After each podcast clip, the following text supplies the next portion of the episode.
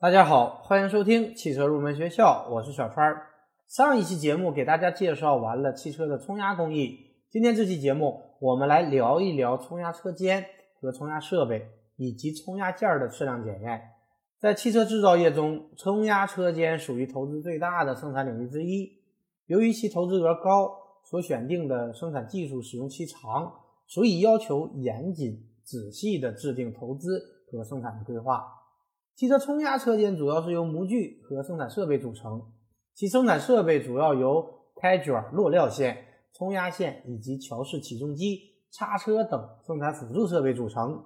汽车冲压车间可以分为两大工序：分离工序和成型工序。其中，分离工序在开卷、落料线完成，而在冲压线完成拉伸、修边、翻边、冲孔、整形等成型的工艺。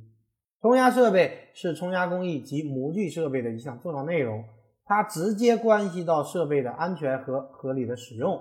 也关系到生产线的生产效率、产品质量、模具使用寿命等一系列的问题。汽车冲压车间的机械化和自动化的程度是衡量汽车车身制造水平的重要标志之一。汽车冲压生产除了采用新工艺、新技术和先进的冲压设备外，还要提高冲压生产过程的机械化和自动化程度，才能有效的提高冲压设备的生产率，保证产品质量，降低成本，减轻劳动强度，改善劳动条件，做到安全文明的生产。目前，根据生产规模，汽车冲压车间在进行工厂建设规划时，一般都采购一条开卷落料线和至少一条自动化冲压生产线，以及试模压力机。桥式起重机、叉车以及模具的转运车等等的设备。车身冲压的主要设备为压力机，压力机按照一定方式组合成为冲压生产线。由于压力机和它们之间组合方式的不同，车身冲压机械化、自动化和生产率也存在着较大的差别。车身设备和冲压生产线的发展经历了以下四个阶段。第一个阶段是单台压力机。多品种轮换生产，也就是用单台压力机进行冲压生产。每完成一道工序，就要更换一次模具，而且要存放大量的半成品，因此占地面积比较大，生产效率比较低，搬运的次数呢也比较多，冲压件质量也相对较差。但由于单台压力机设备投资较少，所以一些小型汽车配套厂一般采用这种方式进行冲压成型。第二个阶段是多台压力机组成的冲压流水生产线，这种生产线有以下三种组合的形式：一种是半流水线生产线，将双动压力机拉伸的半成品成批存放，然后送到多台单动压力机构成的流水线进行后续的成型；第二种是流水线生产，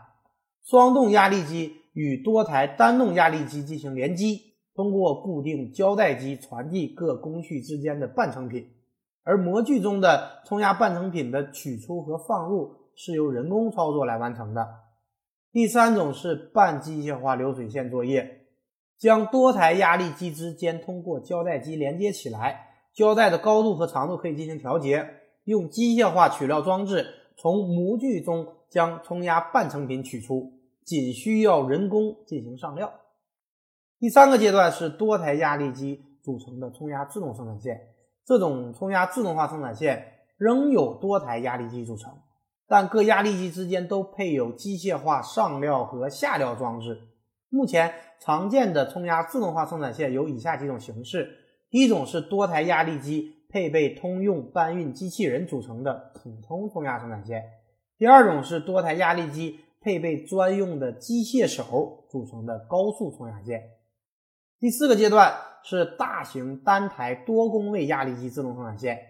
在覆盖件冲压领域，大型多工位压力机是最先进、最高效的冲压设备，是高自动化、高柔性化的典型代表。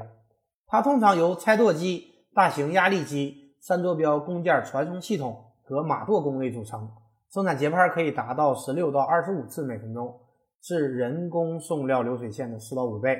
是普通冲压生产线的二到三倍，它也是当今世界汽车制造业首选的先进的冲压设备。下面我们就按照顺序展开来给大家进行介绍。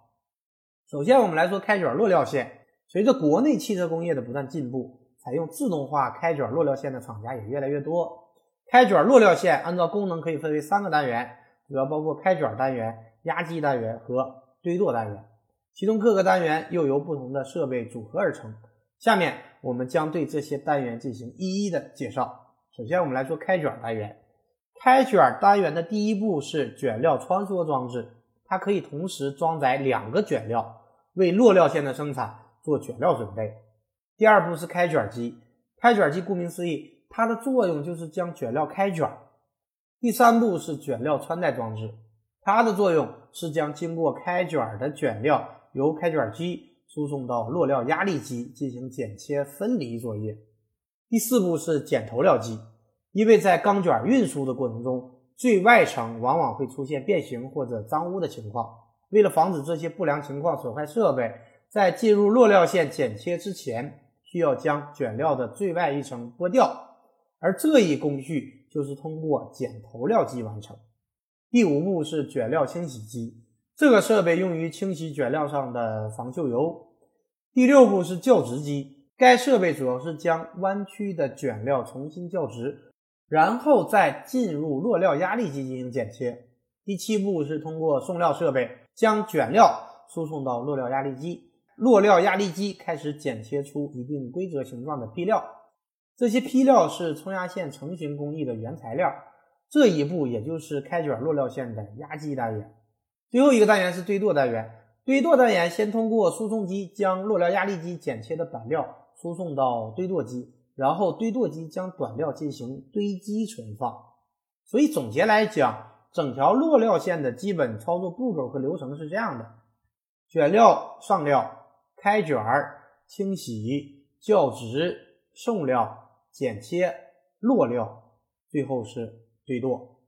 这种开卷落料线生产模式为全自动化生产，自动化程度非常高。所以说，开卷落料线是为冲压线提供原材料。是冲压成型的前工序，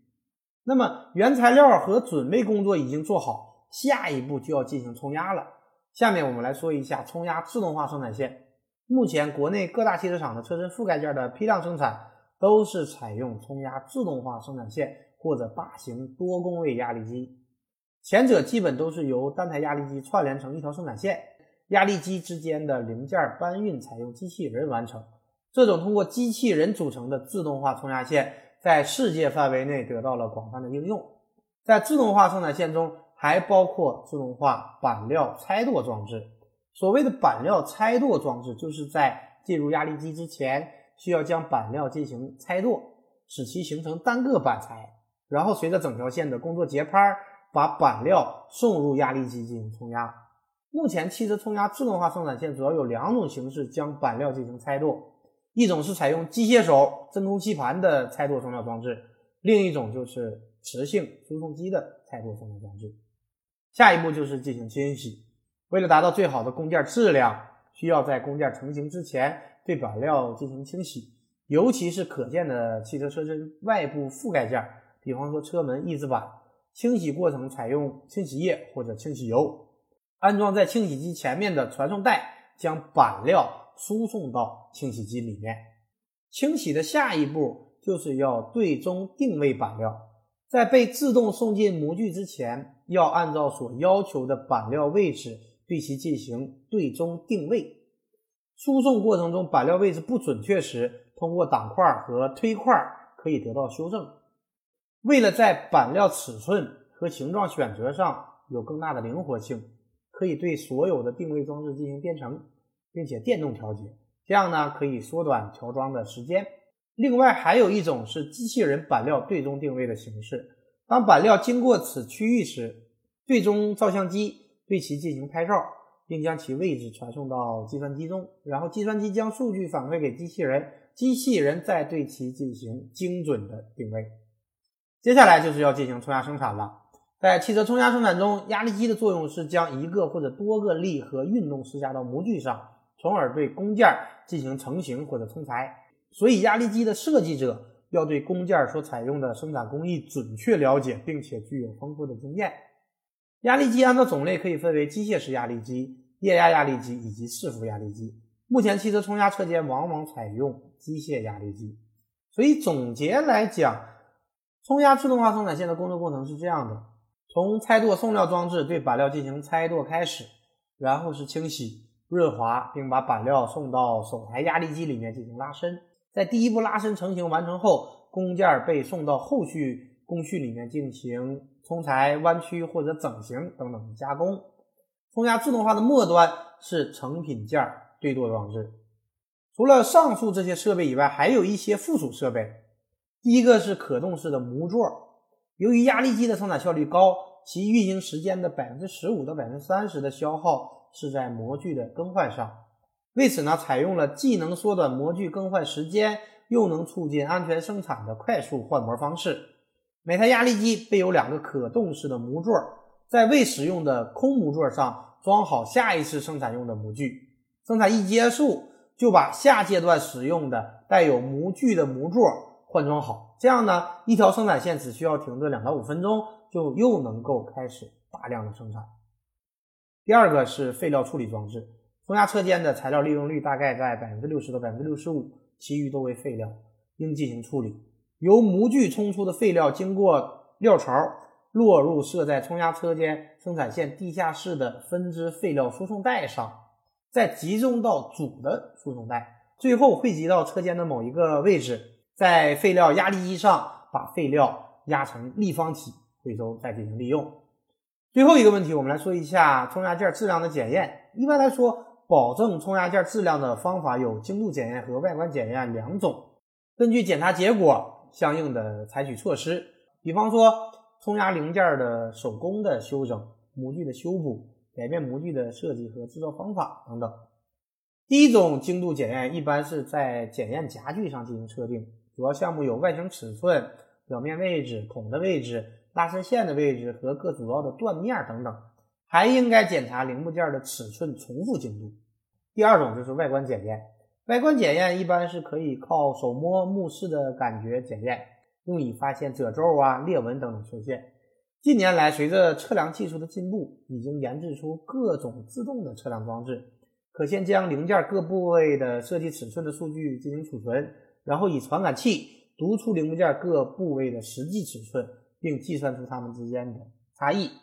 好的，以上就是本期节目的全部内容。到此呢，关于汽车的冲压工艺就给大家讲完了。下一期节目我们继续来聊汽车制造工艺的专题。感谢大家收听今天的汽车入门学校，我们下期节目再会。